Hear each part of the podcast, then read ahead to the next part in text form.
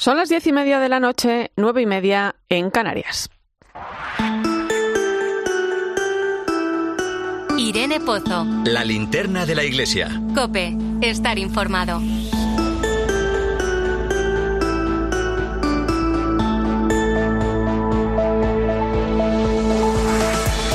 ¿Qué tal? Muy buenas noches, feliz día de la Inmaculada, qué día tan bonito. Yo despertaba esta mañana con una felicitación muy especial por ser madre, como la Virgen, que hoy nos abraza especialmente a todos sus hijos.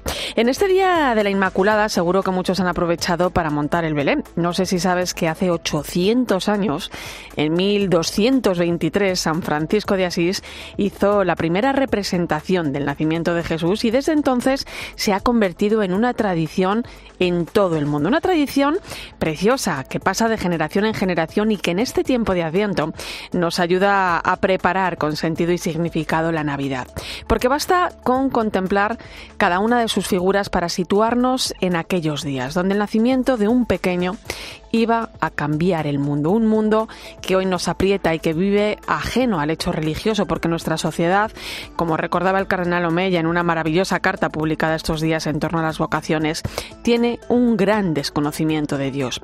Si fuéramos capaces de entender lo que significa este momento para el que nos estamos preparando, ese acontecimiento que es el nacimiento del Hijo de Dios, una de las cosas más bellas y más importantes de nuestra historia, entonces seríamos también capaces de ver la luz en medio de tantas dificultades.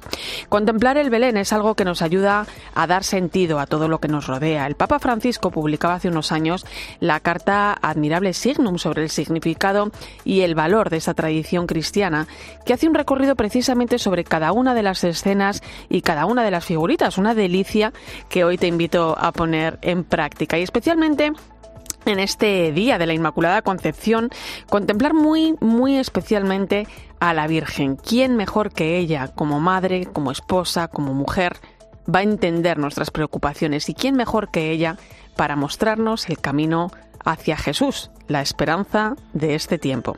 Feliz Adviento, bienvenido a la linterna de la Iglesia. Te saluda Irene Pozo en este viernes 8 de diciembre. La linterna de la Iglesia. Irene Pozo. Cope estar informado. Y como cada viernes ya sabes que puedes seguirnos a través de las redes sociales. Estamos en Iglesia Cope en Facebook y Twitter hoy con el hashtag Linterna Iglesia 8D.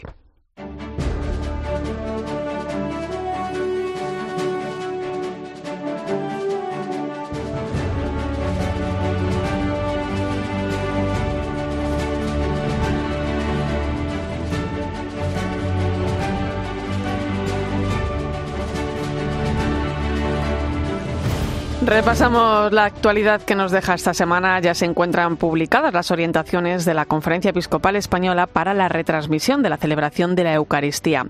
Es un documento impulsado por las comisiones episcopales para las comunicaciones sociales y para la liturgia, que fue aprobado en la pasada Asamblea Plenaria, aparte de lo vivido durante la pandemia y la forma en que se llevaron a cabo las distintas celebraciones. Se trata de tener un cuidado especial de estas retransmisiones para evitar la confusión de los fieles, ya que muchos de ellos no participan físicamente. Y también de no olvidar que al otro lado hay personas enfermas, mayores, cuidadores. Así lo contaba hace unos días el presidente de la Comisión Episcopal de Liturgia y Obispo de Orense, Leonardo Lemos. De alguna manera sean conscientes de que celebran para una comunidad presente, físicamente presente, pero que no pueden olvidar que también hay una presencialidad virtual de los ancianos, de los enfermos y de los cuidadores de los enfermos. Otra de las cosas que refleja este documento es eh, que la retransmisión de la misa debe ser conocida y autorizada por el obispo o por la persona que en el delegue, que la persona que realice los comentarios tenga en cuenta que su misión no es contar lo que pasa, sino hacer participar a quienes la siguen, o por ejemplo, que el lugar de la celebración sea aquel donde la Eucaristía se celebre de forma habitual o que la emisión sea en directo. Esto no quiere decir que la retransmisión sustituya la asistencia a la misa dominical si no se tiene impedimento grave, sino que se trata de hacerla más accesible a las personas para que llegue a todos el consuelo y la palabra de Dios. Más cosas. En Santiago de Compostela esta semana se han dado cita líderes religiosos, cristianos, musulmanes y judíos para reflexionar sobre el papel de las religiones en el actual contexto sociopolítico. Un encuentro promovido por el Grupo de Diálogo Intercultural y Religioso del Partido Popular Europeo que inauguró el arzobispo de Santiago, Francisco Prieto, que hizo un llamamiento al diálogo interreligioso para eliminar tensiones y conflictos. Cope Santiago, Patricia Iglesias, buenas noches. Buenas noches. La educación es la tecla que pulsaron todos los ponentes para señalar el camino hacia el imprescindible diálogo intercultural y religioso en Europa. Lo indicaba, por ejemplo, el decano de Teología de la Universidad de Comillas, Francisco Ramírez. Él es profesor de Biblia y cuando toca explicar San Pablo, antes hace un acercamiento al libro sagrado de los judíos, a la Torá. Y desde ahí intento explicarles eh, San Pablo en un modo que no sea irrespetuoso, que no sea trivializador, que no sea negador de la... Entonces, cuando te formas ahí, yo creo que sale gente mucho más tolerante y mucho más capaz de, dialogar y de no pretender supremacía. Junto a él, otro de los ponentes contaba que podía pasear sin problema con su sombrero de rabino puesto por las calles de Santiago, pero que no es asiento de Europa. Apostaba por incidir en los valores que nos unen, no en los que nos separan, para poder conseguir un auténtico diálogo intercultural y religioso. Hasta este domingo puede visitarse en Madrid la primera feria de productos monásticos que organiza la Fundación Contemplare. Allí están a la venta dulces y muchos otros productos que se elaboran en más de 80 conventos de España. Más detalles, José Melero. La hermana Andrea pertenece a la congregación de las Comendadoras del puerto de Santa María, en Cádiz. Nos cuenta que estos días están siendo intensos para ellas porque están en temporada alta. Sus hornos de gran tamaño no cesan su actividad. Trabajan sin descanso. Mantenerlos económicamente no resulta nada sencillo. Y es que no solo tienen que afrontar las facturas de luz y gas, sino que también tienen que mantener el edificio donde viven, como sucede en otros tantos conventos de nuestro país. Por eso aprovechan al máximo el periodo navideño, ya que la venta de dulces es un desahogo para sus cuentas. También es muy importante para nosotros poder vender lo que hacemos. Nos da mucha ilusión poder vender nuestros dulces porque al final pues es lo que de lo que vivimos y pues puede ayudar a los pobres, ¿no? Eh, gente que viene 80, 100 personas diariamente a nuestra a, nuestro torno pidiendo un bocadillo, una botella de agua, un sumito. En este sentido, la Fundación Contemplare lleva años ayudando a conventos de toda España a vender los productos que elaboran. Hasta el próximo domingo, en la Plaza Mayor de Madrid, se celebra la primera feria de productos monásticos que organiza esta fundación. Un escaparate para dar a conocer más de 80 monasterios de toda España con más de 900 variedades de productos. Y desde este miércoles se está celebrando en Ávila el encuentro de diáconos permanentes, una cita que tiene lugar cada año y que organiza la Comisión Episcopal para el Clero y Seminarios. Cope Ávila, Beatriz García, buenas noches.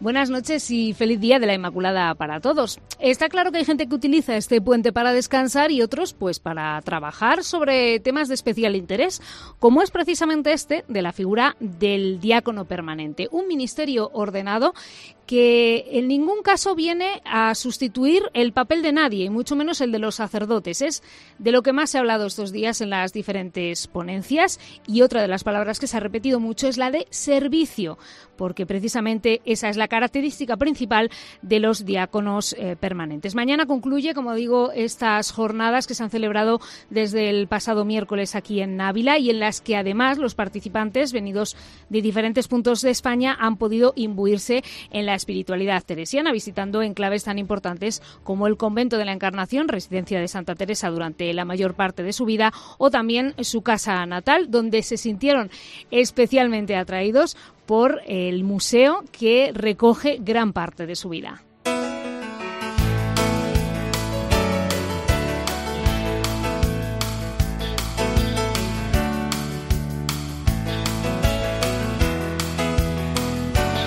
La verdad que hay historias sorprendentes e inspiradoras entre los diáconos permanentes. Mira, la de Bienvenido Nieto es una de ellas. Durante 34 años ha sido policía local en Pozuelo de Alarcón, en Madrid. Allí siempre ha estado al servicio de todos los vecinos y sobre todo se ha dedicado a concienciar a los jóvenes sobre seguridad vial. En colegios, institutos, universidades, Bienvenido ha tratado de alertar siempre sobre los riesgos que existen en la carretera. Además de ser policía, Bienvenido ha estado siempre muy ligado a la iglesia iglesia. De niño era monaguillo y cuando fue creciendo siguió ayudando en su parroquia en todo lo que podía. Está casado con su mujer, con María Isabel, y tiene un hijo. Hace unos 15 años, a Bienvenido, le hicieron una propuesta. Uno de los sacerdotes de su parroquia le dijo, oye, ¿y por qué no te haces diácono? Que me dijo, bienvenido, tal y como estás, porque estaba metido en grupos de liturgia, en, los equipos de la parroquia, me dice, ¿por qué no te informas y te puedes de alguna forma sensibilizar y dedicarte al diaconado, dedicarte a la iglesia desde otra posición? Bienvenido se tomó esa invitación muy en serio y decidió dar el paso, pero tuvo que hacer dos cosas. Por un lado, estudiar la carrera de teología y por otro también era necesario contar con la autorización de su mujer, de Isabel. Sopesando, pues la decisión fue rápida, la verdad. Eh, yo creo que tuvo mi apoyo en todo momento y por supuesto lo sigue teniendo. Es cierto que él, ahora que ya está jubilado, pues dedica mucho más tiempo o puede dedicar mucho más tiempo al diaconado. Eh, entonces él por las mañanas va a las residencias y, y me parece una labor increíble, increíblemente hermosa. Hace diez años, Bienvenido fue ordenado diácono, un ministerio que durante este tiempo ha compaginado con su profesión de policía y con su familia. El año pasado, Bienvenido se jubiló, aunque sigue siendo profesor en la Academia de Policía, ahora tiene más tiempo para dedicarse a los demás. Todas las mañanas asiste y acompaña a más de 400 personas mayores que se encuentran en una residencia. ¿Qué hago allí? Pues fundamentalmente acompañar a estas personas que en muchos casos pues están necesitadas de cariño, están necesitadas de ternura, de cercanía. Hacemos la celebración de la palabra, repartimos la comunión y estamos con ellos y sobre todo una cosa muy importante, tratamos de escuchar. Una labor, la de estos diáconos permanentes, a veces muy desconocida, pero en su día a día demuestran un gran amor y servicio a los demás y a la Iglesia. Escuchas la linterna de la iglesia. Con Irene Pozo. Cope, estar informado.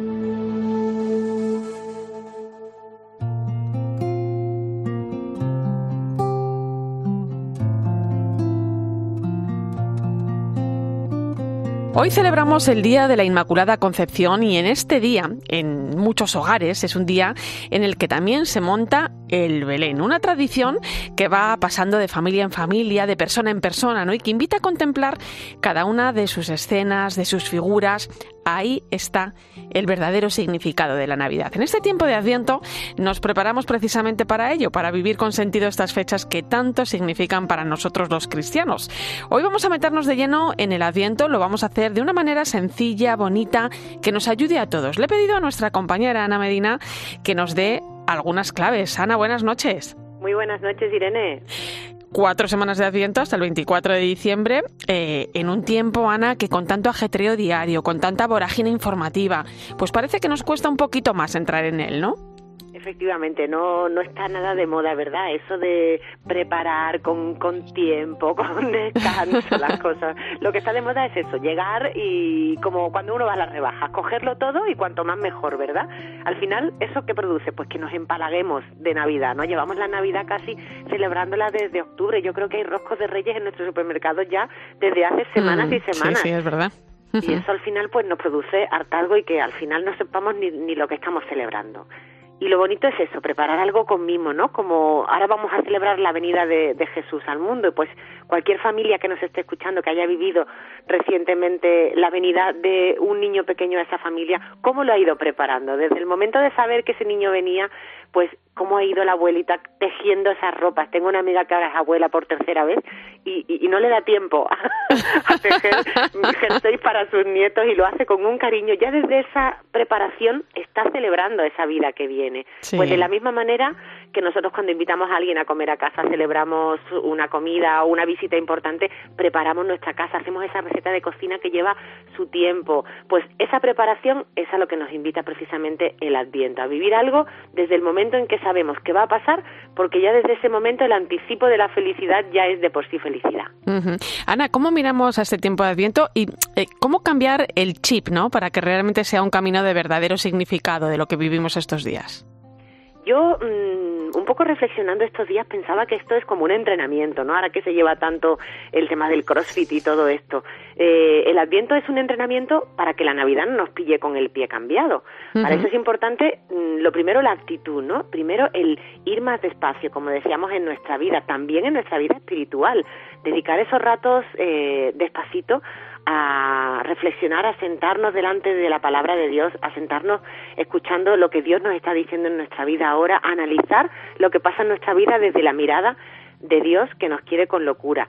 En segundo lugar, yo creo que también el Adviento nos invita a abrir los ojos para ver que Dios sigue haciéndose carne en nuestra vida a diario, no solamente en Navidad, sino cada día de nuestra vida suceden acontecimientos que nos acercan la presencia de Dios que no nos deja ni a sol ni a sombra. Y por tercero, yo creo que también es muy importante en esas actitudes necesarias para el Adviento es hacerlo en compañía, no hacerlo solos, ¿no? Porque los cristianos sabemos que incluso el Señor nos mandó de dos en dos a anunciar el Evangelio. Pues nosotros en Adviento también tenemos que tener claro que nuestro camino de fe es un camino para hacerlo en compañía, en comunidad con nuestra familia, con nuestro grupo, en nuestra parroquia. Eso llena todavía de más sentido este Adviento. Y que la fe no se puede vivir en solitario, está claro, ¿no? Em, y, y, bueno, y aunque es cierto que, eh, Dios no se cuela por cada rendija, ¿no? Em, bueno, pues en este tiempo también tenemos eh, símbolos, ¿no? Y, y, otros signos, pues que nos ayudan, ¿no? Y nos recuerdan también cómo debemos vivir estos días, ¿no? Efectivamente, hay muchos símbolos que además si no estamos atentos nos pueden pasar desapercibidos perfectamente, ¿no? Porque seguramente ahora en nuestras parroquias nos hemos dado cuenta de que el color predominante es el morado, ¿no? ¿Por qué es el morado el color del Adviento, no? Pues porque nos invita a ese espíritu de vigilia, ¿no? De preparación, de estar en vela porque va a pasar algo importante y no podemos dejar de vivirlo y hacerlo con el corazón lo más limpio posible, ¿no? Por otro lado, está la corona de Adviento que también en nuestras parroquias la ponen y la ponen preciosa. Seguro que en la tuya también la ponen, ¿verdad? Y además con una imagen de, de, una virgen embarazada que de verdad que tiene una dulzura que a mí me tiene enamorada. Efectivamente, es una imagen muy de adviento, esa virgen embarazada esperando a dar a luz al Salvador del mundo. Y esa corona de adviento ya se ha extendido como un símbolo que los cristianos ponemos también en nuestras casas, con esas cuatro velas de color, ¿no? Que empezamos con el morado, pero que van evolucionando en el verde que simboliza la esperanza, el rojo que simboliza la alegría y al final el blanco que es una, eh, una, una, vela que nos, eh, nos une indisolublemente a esa Pascua de Resurrección, ¿no? Al cirio pascual que nos está diciendo que Dios está presente. Cuando ya encendemos esa cuarta vela del Adviento es porque ya la Navidad está encima de nosotros, ¿no? Y es tan bonito ir haciendo cada semana, cada domingo de Adviento, a lo mejor rezar con nuestros hijos delante de esa corona, pues simplemente un Padre Nuestro y una Ave María y encender la vela y leer la palabra de Dios de ese domingo y saber que, que estamos viviendo este tiempo como una cuenta atrás tan bonita, ¿no? Los calendarios de Adviento ya no nos lo venden hasta en el supermercado, pues vamos a aprovecharnos y los compramos y los vamos abriendo cada día para hacer esa cuenta atrás. La conferencia episcopal precisamente en este tiempo de Adviento ha inaugurado en su página web una serie de materiales que nos van a ayudar a recorrer con ellos el Adviento, ¿no? Las figuras del Adviento, Isaías, Juan el Bautista, la Virgen María, como tú bien decías en esa imagen embarazada, y luego el prepararnos también nosotros por dentro diciendo, bueno, mmm, hace mucho tiempo que no me confieso, pues voy a confesarme ahora para que la Navidad pues sea ese momento realmente de encuentro y de abrazo amoroso de Dios que ya puedo celebrar de alguna manera en el perdón de los pecados. Y hay muchas otras iniciativas, ¿no? Mira, decía yo al principio, ¿no? Que, muchas personas, ¿no? En muchos hogares este puente de la Inmaculada eh, aprovechan para montar el Belén, ¿no? Yo recuerdo que mi abuela nos arrastraba a todos los nietos, ¿no? Eso era algo maravilloso porque nos iba además contando la historia de cada figurita que íbamos poniendo, ¿no? Es decir, es tiempo de familia, es tiempo eh, de acompañar a los más pequeños de la casa, ¿no? En este camino tan bonito. Efectivamente, ¿no? Qué bonito es eso de poner el Belén y yo creo que es algo a lo que no, nos resistimos todavía, ¿no? Además es que tiene, tiene un olor especial. Cuando abres la caja de las figuras huele diferente. Totalmente. Y después nos pasa el contrario, que cuando vaciamos la casa y, la, y, quitamos todo el Belén y el árbol de Navidad parece que se nos queda vacía, ¿verdad? Sí, sí. Pero es verdad que es una ocasión estupenda y precisamente eh, pues mm, tenemos ahí la ocasión de vivirlo mayores, jóvenes, niños, porque muchas de las figuritas a lo mejor que ponemos en el Belén pues eran antes de nuestros abuelos o de nuestros padres o hemos ido rescatándolas por ahí a lo largo de nuestra vida, también llevan nuestra historia de alguna manera. Y nuestros hijos es un lenguaje que lo entienden fabulosamente, desde los más pequeños que acaban jugando con las figuritas hasta los más mayores que siguen encontrando esa belleza de poder poner el Belén ellos y darle su propia característica, ¿no? Y encontrar pues todos los significados que hay en el Belén, ¿no? Bien decías tú que, que efectivamente ahí está el sentido de la Navidad, ¿no? Es un lenguaje encriptado de alguna manera, ¿no? Que tenemos que ir descubriendo. Bueno, ¿y por qué María está aquí así? ¿Y por qué José está de esta manera? ¿Y por qué los pastores? ¿Cuál era su papel en, en todo esto, no? Yo creo que son cosas muy bonitas que podemos ir descubriendo juntos y ahora tenemos cada vez más herramientas para encontrar esos significados que nos esconde. Por cierto, Ana, hablando de Belénes, eh, con motivo del 800 aniversario del primer Belén de la historia, ¿no? que lo creó San Francisco de Asís, eh, tenemos indulgencia especial del Papa para los cristianos esta Navidad. Pues efectivamente, el Papa no ha querido desaprovechar esta oportunidad, ¿verdad? Y del 8 de diciembre hasta el 2 de febrero de 2024, pues va a conceder esa indulgencia plenaria a todas aquellas personas que recen ante un Belén en una iglesia franciscana.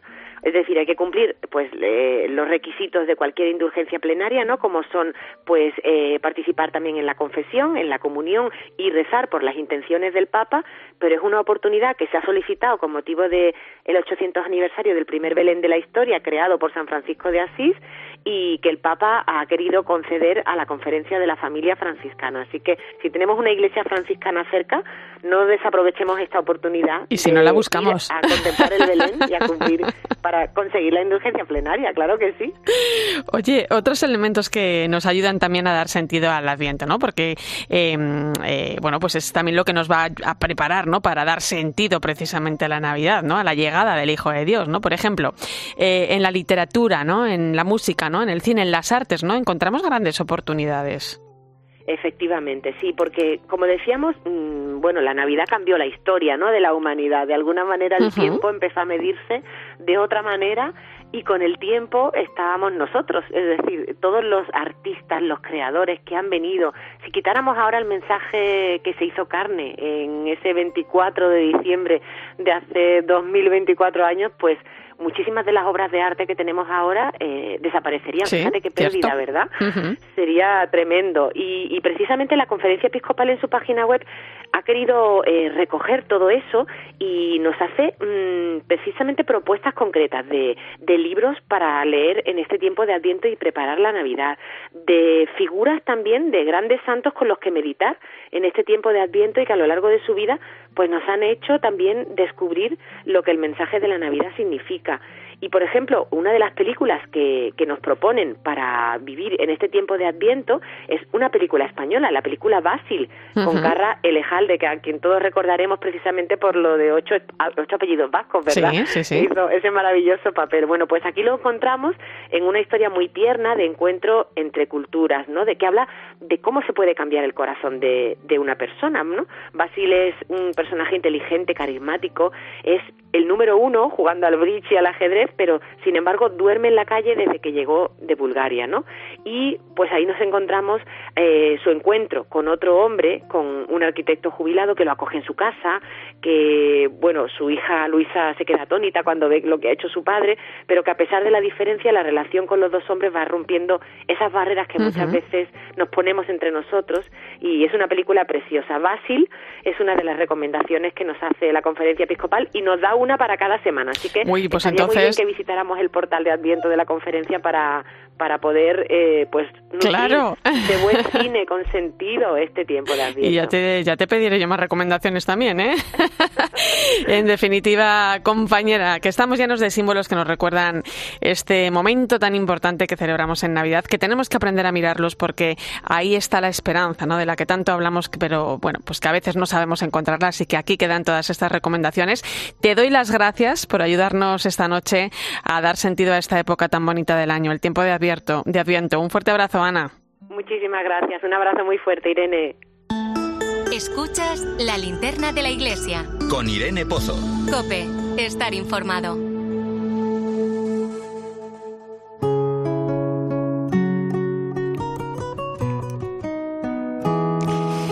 Esta tarde el Papa Francisco, con motivo del Día de la Inmaculada, se ha desplazado hasta una de las basílicas más importantes de Roma, la Basílica de Santa María la Mayor.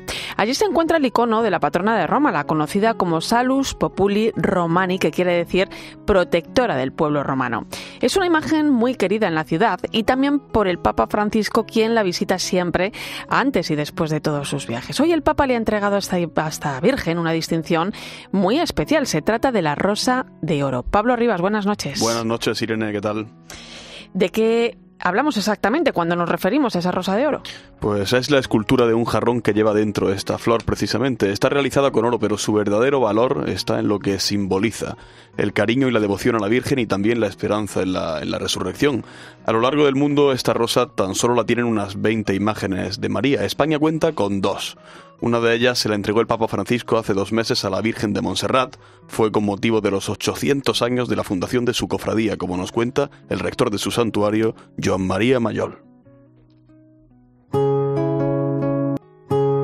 regaló porque es un obsequio, no tiene ninguna obligación, es un obsequio que su santidad puede dar uh, o a, a, personalidades o a entidades y desde Pablo VI pues empezó con la, la, Virgen de Fátima y ha seguido los diversos santuarios. Tradicionalmente estas rosas las bendecían los papas con el Santo Crisma el cuarto domingo de Cuaresma, el de Letare, el domingo de la alegría. Este domingo precisamente es el que mejor expresa el significado de la rosa, ya que se anticipa en medio de la Cuaresma la resurrección de Cristo y la alegría por ella.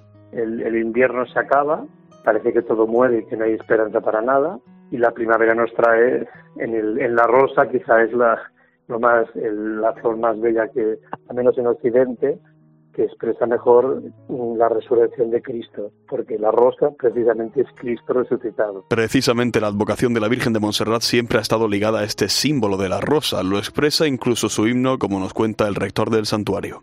Todavía tiene un matiz romántico, si quiere, pero muy nuestro, que el, el himno de la Virgen empieza así, rosa de abril, ¿eh? morena de la sierra.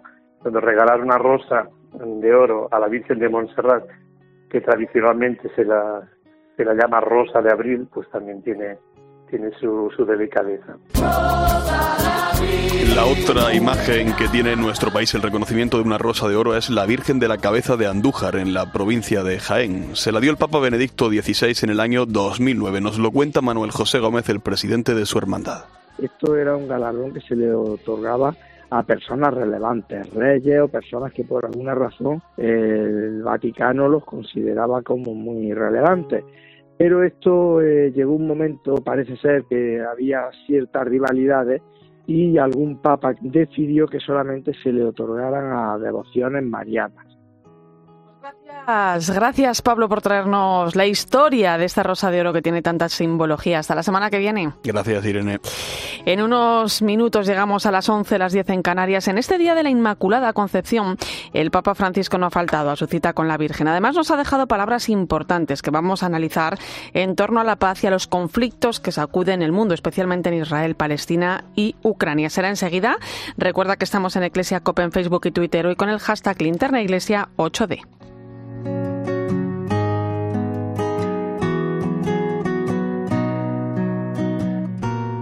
Irene Pozo. La linterna de la iglesia. Cope, estar informado.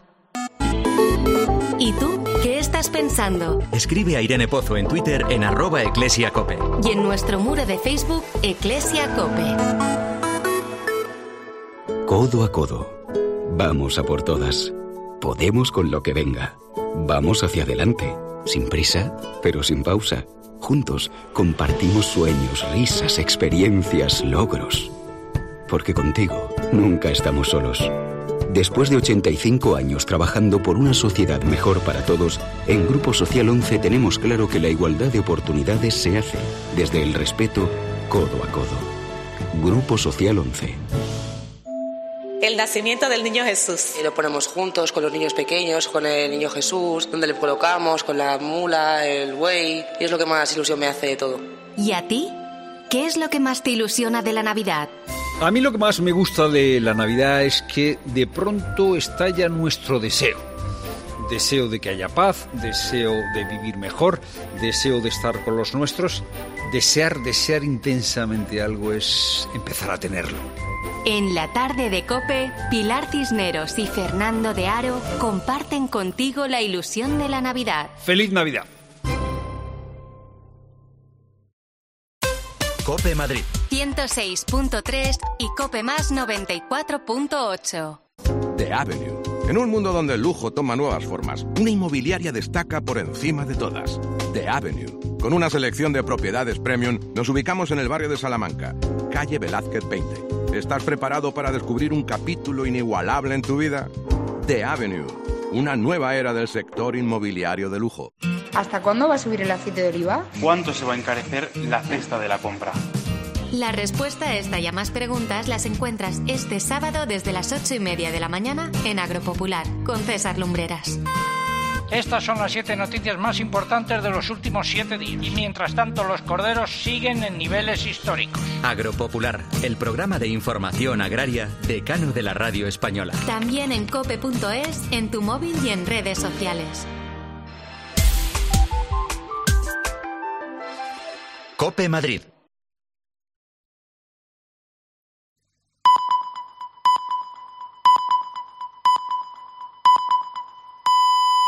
11 de la noche, 10 en Canarias.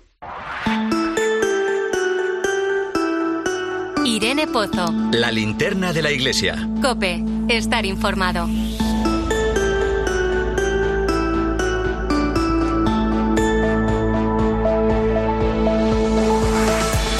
A esta hora ponemos el foco de la linterna de la iglesia en el Vaticano. Allí está nuestra corresponsal Eva Fernández. Buenas noches. Muy buenas noches, Irene. Eva, a la vista está que bueno que el Papa mejora en, eh, de salud. Hemos podido verle esta mañana durante el Ángelus, otra vez desde el balcón en la Plaza de San Pedro, también en su habitual visita a la Inmaculada en la Plaza de España, allí en Roma. Eh, previamente hacía una parada en Santa María la Mayor con un regalo precioso, ¿no? El de la rosa de oro al icono de la Virgen Salus Populi Romani, la patrona de la ciudad. Sí, hoy la verdad, Irene, es que si el Papa no recae después del frío que hacía en Roma, desde luego podemos decir que está restablecido del todo. Ha sido una jornada muy intensa para el Papa, ¿no? Era la primera, además, eh, en la que salía del Vaticano tras eh, la bronquitis y la verdad es, que se le veía muy, muy recuperado, ¿no? Ante, ante la Inmaculada ha rezado una preciosa oración de agradecimiento y, de súplica a la Virgen, ¿no? Eh, le ha pedido por las familias, por los lugares de estudio y de trabajo, por las instituciones públicas, por los hospitales, por las residencias de ancianos, las cárceles, los que viven en la calle, las parroquias, por todas las comunidades. Em, le he agradecido a la Virgen su presencia discreta y constante, que nos da consuelo y esperanza, ha repetido el Papa, eh, que simplemente se le notaba el, resfriado un poco en la voz y en, y en algún y que ha tosido, ¿no? De, de vez en cuando.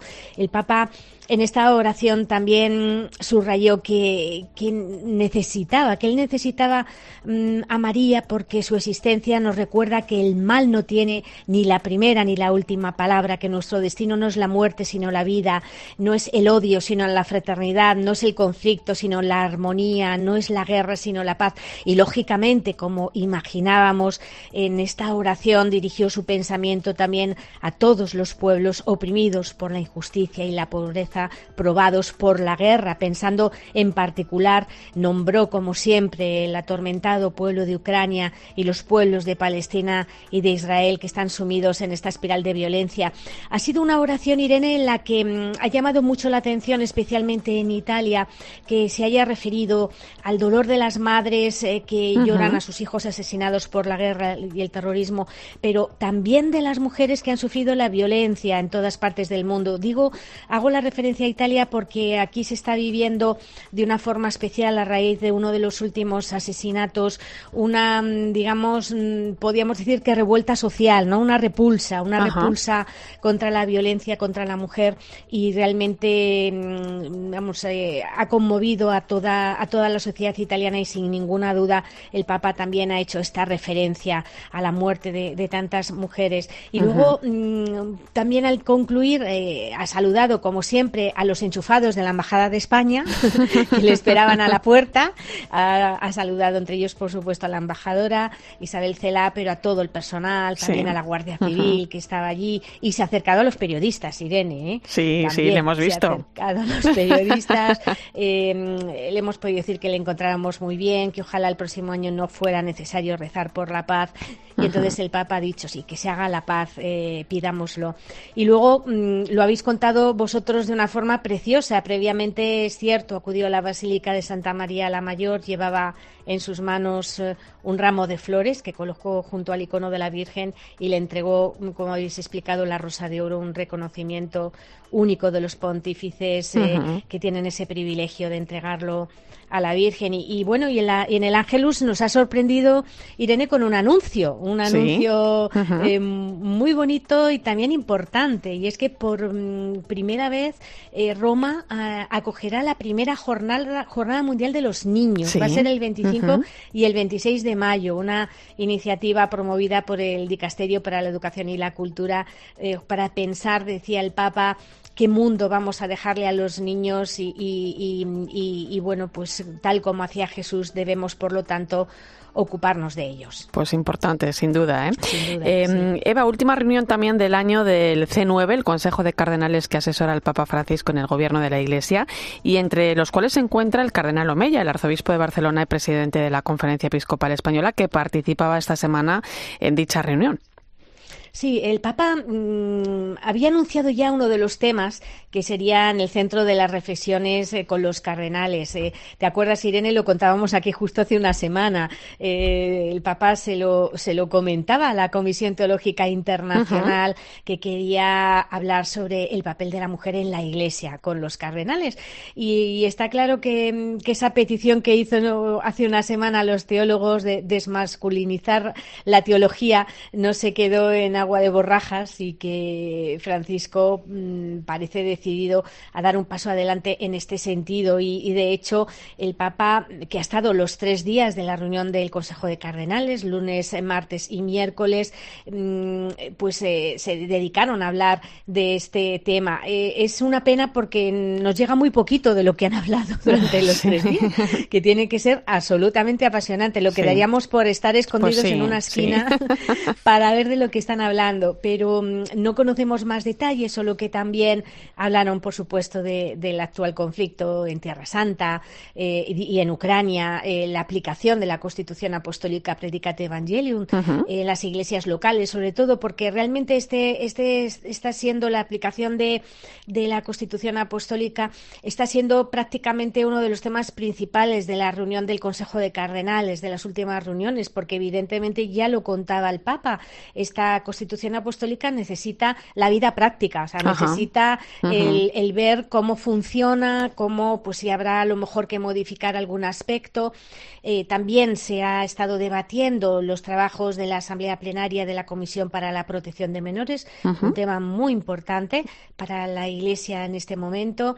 Y en el centro también, por supuesto, mm, cómo ha ido el sínodo de la sinodalidad que ha tenido lugar, como sabemos, en el mes de octubre, que ahí evidentemente eh, entre los presentes nuestro el cardenal eh, Omeya, pues eh, como un testigo privilegiado que ha participado en el sínodo. Es la tercera reunión en la que participa este renovado grupo de cardenales que, como sabemos, el Papa puso en marcha en 2013, justo al comenzar eh, su pontificado, y que, bueno, pues eh, entre ellos, como sabemos, también forma parte el cardenal secretario de Estado, Pietro Parolín, otro español, que es el presidente de la Pontificia Comisión para el Estado de la Ciudad del Vaticano, el cardenal Fernando Berguez Alzaga, y, bueno, pues el resto hasta completar, hasta completar los nueve.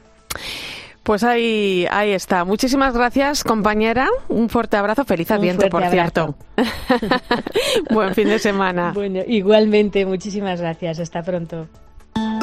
Escuchas la linterna de la iglesia. Con Irene Pozo. Cope, estar informado. 11 y 8 minutos de la noche, 18 en Canarias. Entramos en tiempo de tertulia hoy con el análisis del catedrático de Teología Moral de la Universidad Pontificia Comillas, Julio Martínez. Muy buenas noches. Muy buenas noches, Irene, y a todos los oyentes. Y el director de la revista Vida Nueva, José Beltrán, bienvenido. Muy buenas noches a todos. Bueno, pues lo avanzaba Eva. El Papa ha vuelto a poner a los pies de la Virgen de nuestra Madre esos conflictos que sacuden el mundo, especialmente la guerra que se está viviendo en Israel, Palestina y Ucrania. ¿no? Hoy hace mm, justo un año del momento en el que el Papa Francisco se rompió frente a la imagen de la Inmaculada en Roma por la guerra que se estaba viviendo y que se sigue viviendo en Ucrania. Vamos a recordarlo. avrei voluto oggi portarti il ringraziamento del popolo ucraino.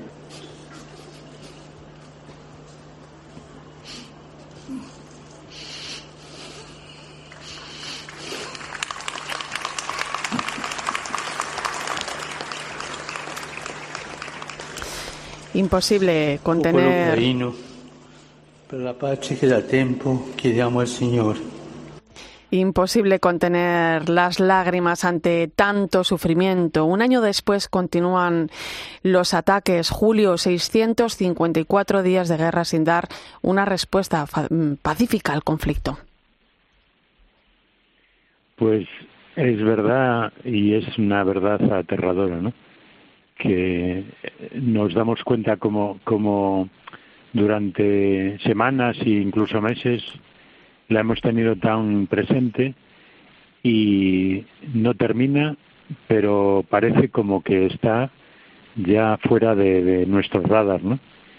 No sé, yo creo, yo creo que la mente humana en realidad tampoco puede mantener la tensión tan alta y a lo mejor también por eso ha ido saliendo de, del foco mediático y de y de la mente de las personas, ¿no?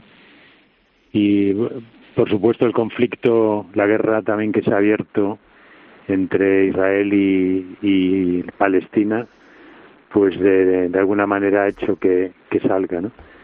Pero yo cuando pienso en las guerras que tenemos ahora, primero pienso cómo no podíamos eh, hace dos años y medio pensar en una situación así para la humanidad y cómo además la guerra al final no arregla nada, sino que lo que hace es emponzoñar todo y, y generar mal, destrucción, muerte, sufrimiento a raudales. ¿no? Uh -huh. No sé, yo tengo la sensación, es decir, de, de que si no queremos preocuparnos o, o, o aparcamos la, la, realidad de Ucrania, como tenemos el riesgo de aparcar también la realidad de Tierra Santa, es porque realmente queremos, ¿no? Es decir, echarle la culpa a los medios de comunicación o a los focos, porque al Papa no se le olvida.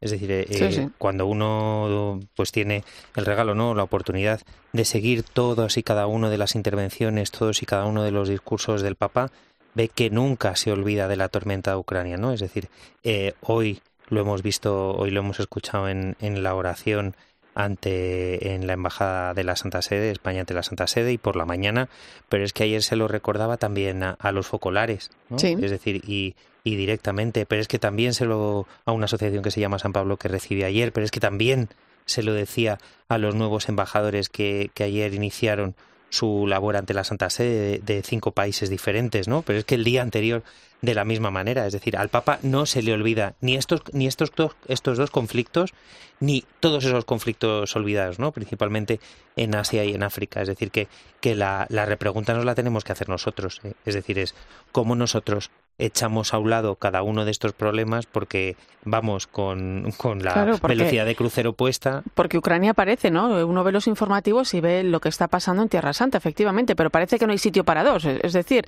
o sea, al Papa no se le olvida, pero nosotros sí. corremos el riesgo de olvidarnos muy fácilmente, ¿no? Y se corre el riesgo de que Ucrania pues pase a engrosar esa lista, ¿no? De los conflictos olvidados a los que tantas veces alude y enquistados, ¿no? A los que tantas veces alude el Papa Francisco, Julio. Sí, y además yo no sé si vosotros tenéis esta misma sensación, pero cuando cuando estalló la guerra de, Ucrania, bueno, de la guerra, o sea, Ucrania defendiéndose de la guerra de agresión y de invasión de Rusia, ¿no? Porque esto creo que todos lo tenemos también presente. Eh, se decía que le estábamos dando tanta atención porque eran blancos y era, tenían pelo rubio y uh -huh. ojos azules y tal, y que había otros conflictos en el mundo a los que no se prestaba, etcétera. Pero también ha decaído la, la atención respecto de Ucrania, entonces no es una cuestión tanto racista, ¿no? no. Eh, uh -huh. a mí esto me ha venido como pensamiento porque me acuerdo que, que se decía, no, es que lo de Siria pues no interesa a nadie, o lo de pero al final es yo creo que hay que ante el horror no hay hay un asunto también que como que, que tendemos a, a decir entre la angustia y la esperanza que es como el Papa hoy se manifestaba en la plaza de, de España no ante, ante la columna y la, la Virgen Inmaculada, eh, decía, estamos entre la esperanza y la angustia. y, y la angustia en este momento a veces yo creo que puede más y nos, nos como que nos echa fuera de determinadas cosas. Por eso la oración me parece que es muy importante, ¿no? La oración nos pone delante de también del sufrimiento humano porque nos permite mirarlo desde la cruz de Cristo. ¿no? Em, son muchas las organizaciones de la Iglesia que trabajan sobre, sobre el terreno, hablando, por ejemplo, de Ucrania. ¿no? Em, estos días, eh, la directora de comunicación de ayuda a la Iglesia necesitada en España se encuentra precisamente visitando ¿no? este, este país. Mm, voy a saludarla en este momento. Raquel Martín, buenas noches. Hola, muy buenas noches, Irene. Un saludo para todos.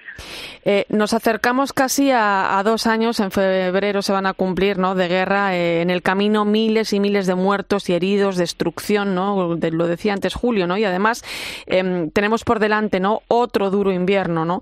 Em, ¿Cuál es la realidad que se vive ahora mismo en Ucrania? ¿Qué te has encontrado, Raquel? Bueno, pues estamos aquí una pequeña delegación de ayuda a la Iglesia necesitada visitando las comunidades cristianas, las comunidades católicas aquí en Ucrania y la verdad es que yo estoy un poco en shock porque ellos están totalmente bloqueados. O sea, la situación psicológica del país es de agotamiento existencial. Eh, son dos años duros, es el segundo invierno y, y sobre todo sin, sin visos de que esto vaya a acabar y la sociedad está triste, mm, desmoralizada, agotada, eh, muy cansada, los sacerdotes, las religiosas, los obispos están que no pueden más, están totalmente desbordados, ya no tanto por la oleada de ayuda de emergencia, ¿no? Como había el primer año, que allí, como bien dices, muchas organizaciones, entre ellas la nuestra, la Fundación Ayuda Ilimitada, nos volcamos para atender al aluvión de desplazados del este al oeste cuando empezó la invasión. Ahora estamos en la segunda fase, lo que nos hemos encontrado es que los pastores, tanto de la Iglesia greco-católica, la mayoritaria de los católicos, aunque es un país de mayoría ortodoxa, no nos olvidemos, tanto, como digo, la greco-católica como la de rito latino, pues están absolutamente preocupados por eh, las heridas tan profundas, los traumas psicológicos, el dolor que tiene la población. Y esta es la segunda fase que, más pronto que tarde, tenemos que empezar a abordar para ayudar a nuestros cristianos porque están verdaderamente tocados. Claro, yo imagino, eh, Raquel, que el impacto de la guerra en la población tiene que ser terrible, ¿no? Es una guerra muy larga, es una guerra, tú lo decías, ¿no? Que no, eh, no tiene un futuro esperanzador, ¿no? Eh, en este momento, ¿qué papel está jugando la Iglesia? Bueno, como digo, la Iglesia Católica es minoría, es un 11% de la población, ¿no? Pero lo que está haciendo es intentar eh, sacar a, la, a las familias que están destrozadas un poquito la cabeza de, del agua, ¿no? Porque la mayoría de, la, de, los, eh, de los hombres están en el frente, hay muchísima mujer sola, eh, o, o, han emigrado, familias totalmente rotas, ¿no? Eh, las mujeres están aquí, pues o son viudas o no tienen hijos porque han fallecido en la guerra o están esperando en cualquier momento la llamada de que les llamen del frente, de la primera línea, para decirles que, que, ha muerto su marido. Eh, es una tensión brutal. Yo no sabía lo que era una guerra hasta que no he venido aquí. Eh, las heridas son enormes, ¿no? Porque eh, toda la población, todos los hombres de 16 a 60 años tienen que alistarse, la mayoría lo hicieron voluntariamente, todos los varones, y, visitamos en el occidente, en, en en Leópolis, un cementerio que, que, lo han, que lo han ampliado de manera urgente desde hace dos años, desde que empezó la invasión, donde cada día entierran dos y tres personas de, que las traen del este y la verdad es que sobrecoge, se te coge el alma viendo eh, muertos y muertos y muertos, un, un cementerio que no tenía fin de banderas, con un silencio, con una nieve a menos ocho grados, y ves gente súper joven, eh, cantidades de soldados que están todos los días muriendo y enterrándoles, no les dan tiempo, algunos con tierra por encima y nada más, ni siquiera un uh porque no, no, les da tiempo, ¿no? Entonces, eh, psicológicamente aceptar esto eh, está costando, ¿no? Los niños tienen unos traumas brutales por las sirenas, por lo que han vivido. No te quiero contar, hemos, esta mañana hemos estado en Bucha, donde se produjeron estas matanzas eh, terribles con estas cosas comunes y eso tiene que tragarse, asimilarse, aceptarse, perdonarse y salir adelante y eso no, no es de la noche a la mañana, ¿no? Entonces, eh, la Iglesia, eh, como me preguntas, tiene este primer objetivo, sanar las heridas y la atención psicológica con terapias que nos van a empezar a pedir proyectos eh, lo antes posible para, para, para atenderles. Te quiere preguntar José Beltrán. Buenas noches, Raquel y gracias por ser testimonio desde allí. Y nada, fácil, es decir, desde, desde el terreno, ¿no? Desde tocar esa herida de la gente, ese dolor, esa desesperación y, ese agotamiento. ¿Hay visos de paz, verdaderamente? ¿Ellos creen en, en esa paz, en una paz desde la reconciliación o en una paz al menos desde la victoria o en una paz simplemente que acaben de sonar las sirenas y que acaben de sonar los ataques del ejército ruso? Pues si soy sincera, ninguna. Y mira que hemos hablado con cantidad de, de sacerdotes, de religiosas, de laicos, de obispos, eh, la cabeza de la Iglesia greco-católica aquí en Ucrania, y nadie nos dice que esto vaya a terminar pronto. No, no, no, que va, se están preparando para un segundo invierno eh, pues eh, con la misma situación de absoluto bloqueo. Yo, nosotros no hemos visto ninguna ningún viso de que esto vaya a acabar. Esto es un goteo una sangría enorme, ¿no? Con todo el dolor que eso produce, porque cada mes son más muertos, más dolor, es un sinsentido, la verdad es que es una locura. Yo de verdad estoy muy, muy tocada, que aquí se esté matando y matando todos los días, que las familias estén destrozadas, que haya tantos jóvenes que han perdido la vida eh, sin ningún viso de que esto vaya a acabar. Y lo peor de todo, ante, ante ya, eh, como estáis comentando al principio, ¿no? el hartazgo y, la absoluta casi indiferencia, ¿no? Eh, nos decía Sexu, la cabeza de la Iglesia greco-católica, mira, Ahora mismo hay 7 millones de desplazados internos de personas en Ucrania que están pasando hambre. Y yo no quiero comparar, pero lo, ha hecho. En, Israel hay 7 millones de habitantes. Es muy duro, ¿no? Y aquí eh, nosotros eh, nos sentimos absolutamente eh, olvidados, ¿no? La llamada de atención que nos ha hecho es, por favor, contar nuestras historias, hablar de nosotros, en haceros uno con nuestro dolor. Es verdad que la necesidad es enorme, pero lo que mal o sea, lo que lo que hemos portado aquí en este viaje es el, el dolor que más duele es el, el, ser invisibles, ¿no? El cuando tú estás muerto de, de, sufrimiento que no, el sentir que no que no te escuchan, ¿no? Y además lo decía, necesitamos que hablar, que nos escuchen, que, que sepan. No es como cuando eh, tú sufres mucho, tienes un gran trauma y, ves que no te escucha nadie. Esa es la sensación, ¿no? Es un país que se siente golpeado, que se siente, y además muy gravemente golpeado lo ha sido, y de repente miran para los lados y dicen, eh, estamos solos. Aquí le cuento yo mi pena, mi dolor, ¿no? Por eso el papá, como comentabais, mm, no, no paran de recordarlos. A lo mejor no es tanto de hacer, que también, y nosotros en Ayuda Sintada vamos a hacer todos los, los proyectos que podamos para sostener a estos sacerdotes que os cuento estos programas que son de verdad de un realismo de la Iglesia, de formarles en el trauma, formarles en la psicología, para porque se encuentran a mujeres, a viudas, a, huérfanos que no saben ni cómo responder ante tanto shock, niños que no hablan del efecto de, las sirenas sí, tiene que ser, totalmente bloqueado. Tiene que ser, tiene que ser horrible, sí, sí. Eh, Julio Martínez te quiere preguntar también. Sí, eh, Irene, pues, eh, Raquel, mucho ánimo y buenas noches. Que mm, yo, yo pensaba, eh, la gente sigue eh, celebrando eh, la Eucaristía, se reúnen para, para rezar juntos. Todo eso tú lo has podido ver y has podido participar con ellos en, en las celebraciones. Sí, sí, sí, por supuesto. Hemos venido aquí para estar con ellos para estar con las comunidades. Es verdad que el que hay alarmas, de repente hay alarmas antiaéreas y en teoría al principio de la guerra la gente se paraba, se bloqueaba y se metía en los búnkeres. Ya casi dos años después la gente oye las alarmas y prácticamente hace la vida normal. Nosotros hemos ido las alarmas, eh, pero guiados por los de aquí diciendo no, seguimos nuestro plan y nos hemos ido a, a visitar las parroquias que nos tocaban hacer hoy, ¿no? Eh, la vida aparentemente sigue igual. Hay toque de queda a las doce, once y media aquí en Kiev. Eh, no se sale en la calle, hay toque de queda como cuando teníamos el virus, ¿os acordáis del COVID? Que había tocado de que no se podía salir a la calle y no hay casi movimiento en los coches. En Kiev, eh, de repente se para un poco la ciudad, aunque vemos a un coche quieto, hasta las cinco y media, seis de la mañana. Pero la vida sigue. Es verdad que es una guerra invisible. O sea, ya no hay explosiones, ya no hay, gracias a Dios, estos eh, ataques, estos terrores, esos terrores que la gente se metía en los metros corriendo, ¿no? Eso ya ha parado.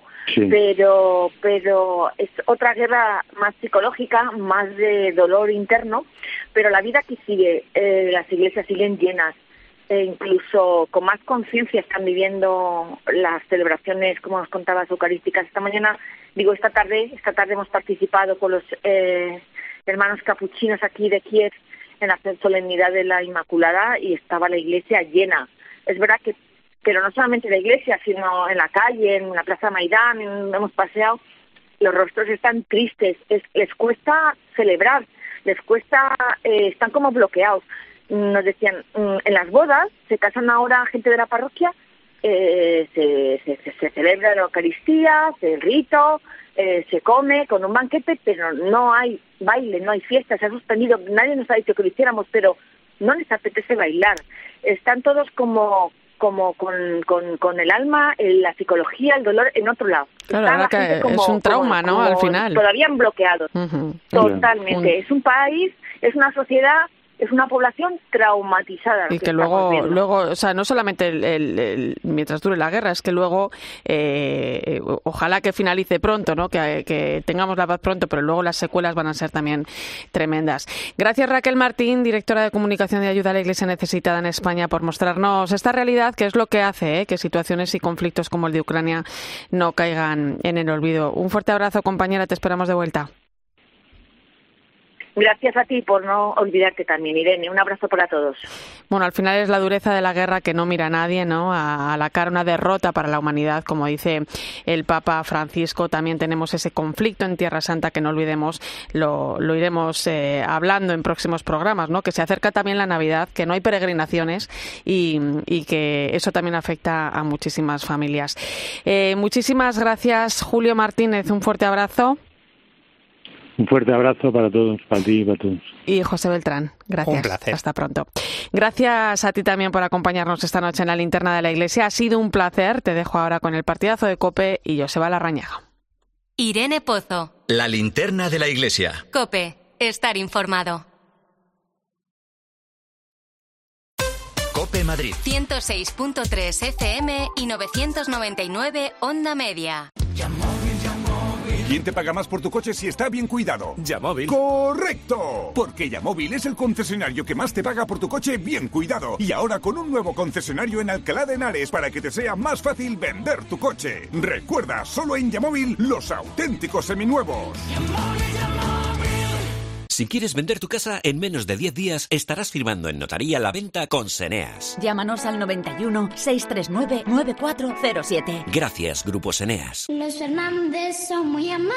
Recogida a domicilio de cortinas y edredones, de alfombras y de tapices, limpieza y restauración. 91 308 5000. Los Fernández son un día descubres que tienes humedades en techos, paredes, están por todas partes. ¿Qué puedes hacer?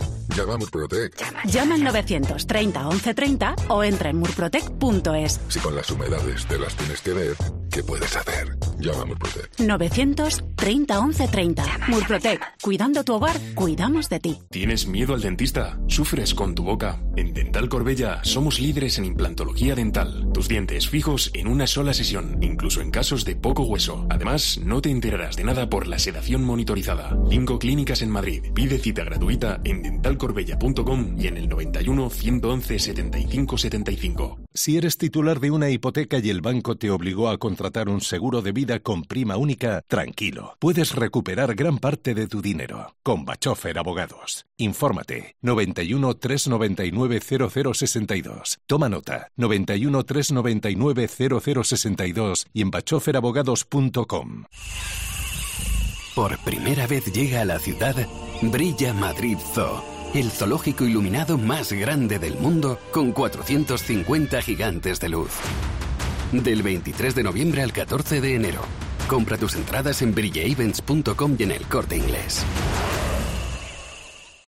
Esta temporada en Cope, el pulpo pone las calles desde la una y media de la madrugada. Estar informado y estar entretenido. ¿Qué tal? Muy buenas noches, ponedores. Comienza aquí el macroprograma de radio que se realiza en directo entre. Cuatro horas y media de radio en directo, cargadas de mensajes positivos, conectadas con la actualidad. Y donde te vas a sentir absolutamente integrado. Poniendo las calles, el programa de los ponedores, de los trabajadores nocturnos y de los noctámbulos por afición. Rafa, ¿cómo estás? Buenas noches. ¿Qué tal, pulpo? Voy a empezar ahora y voy de Cerro a Bilbao. Voy a empezar. Poniendo las calles, con Carlos Moreno, el pulpo.